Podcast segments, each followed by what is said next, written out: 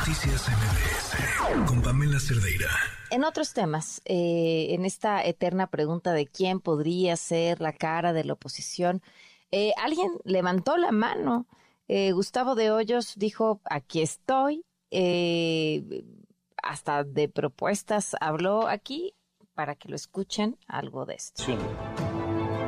Tercera, hay que combatir la delincuencia de manera radical para recuperar la tranquilidad de nuestras familias.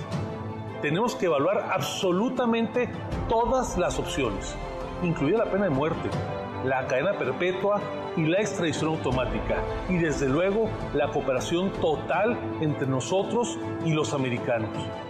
Yo me voy a sentar a negociar con Biden y no con la mamá del Chapo. Cuarta, ya es tiempo de acabar con los feminicidas, con los violadores y con las parejas violentas. Que nuestras hijas, nuestras esposas y nuestras madres caminen tranquilas y vivan sin miedo. Bueno, pues parte aquí de lo que proponen una serie de videos, este, parte de lo que dices es tiempo de que uno de nosotros llegue a la presidencia. Eh, a ver, finalmente, pues sí está ahí en medio de la discusión de qué va a pasar con esa coalición, si sería una candidatura que venga de la ciudadanía o de la sociedad civil o que venga de alguno de los tres eh, partidos que la conforman.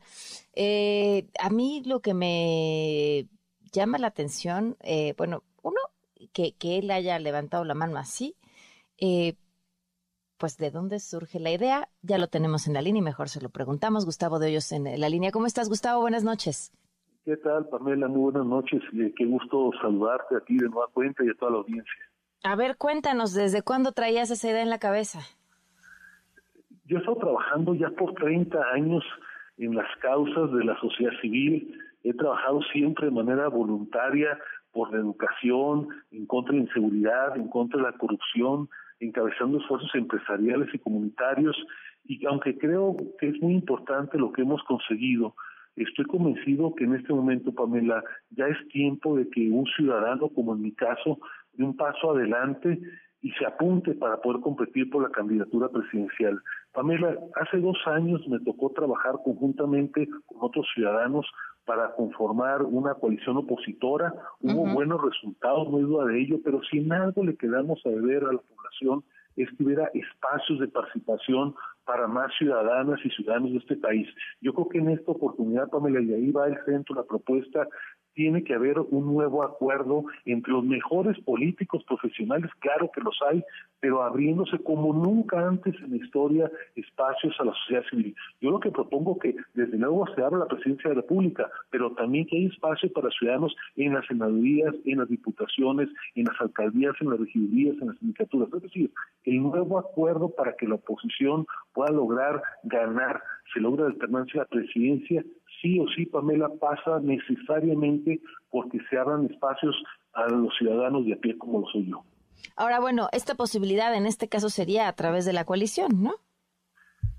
Yo lo que creo que no puede faltar en ningún caso es que cientos de miles de ciudadanos crean en una propuesta como la que yo voy a presentar. Ese es el elemento número uno, eso es lo que no puede faltar. Sin ese elemento no se puede hacer la machaca como decimos en el norte. Ahora, ¿qué se ocupa seguidamente de lo anterior? Que logremos que la candidatura sea de unidad, es decir, que logre congregar al menos a los cuatro partidos políticos que hoy están claramente en la oposición.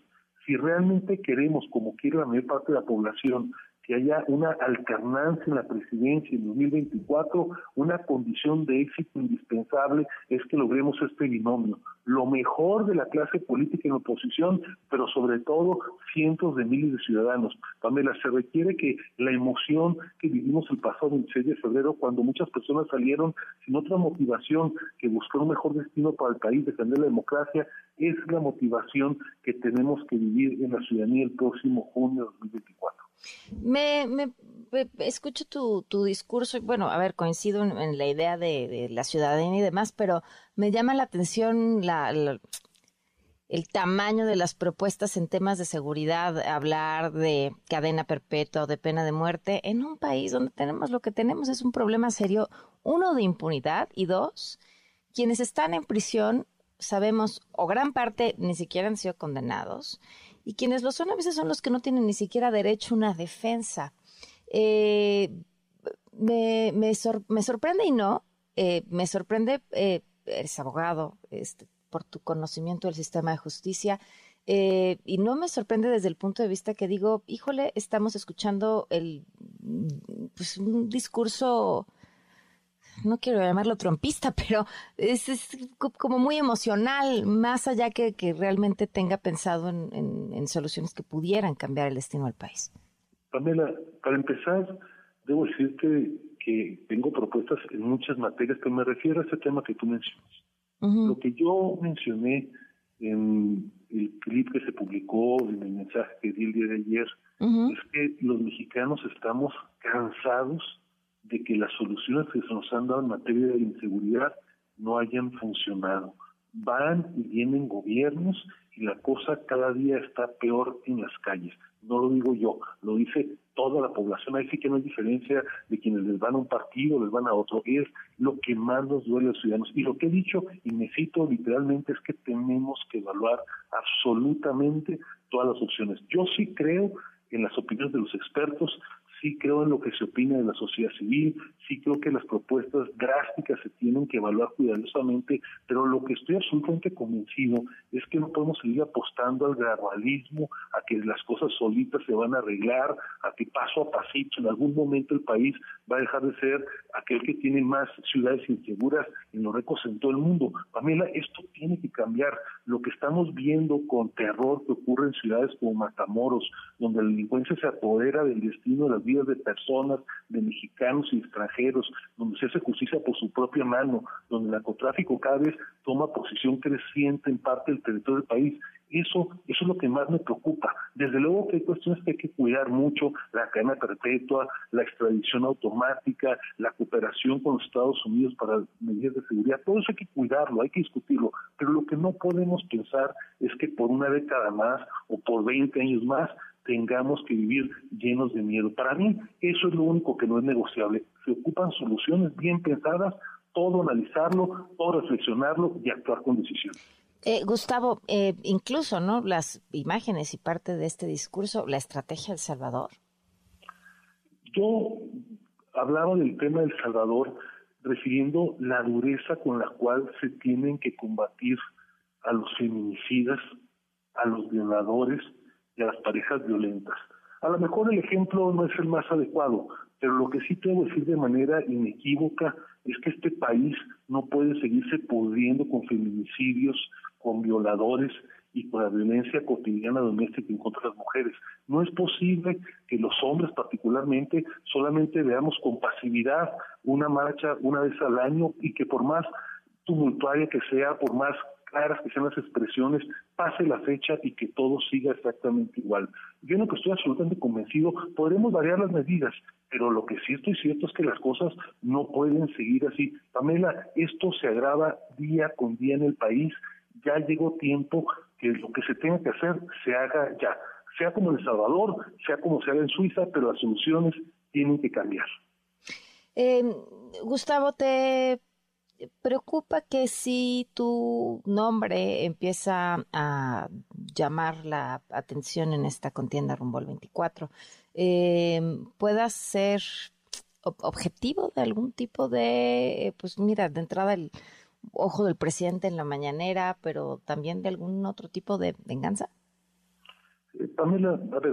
No sé si venganza sea la palabra, pero creo que sabes a qué me refiero.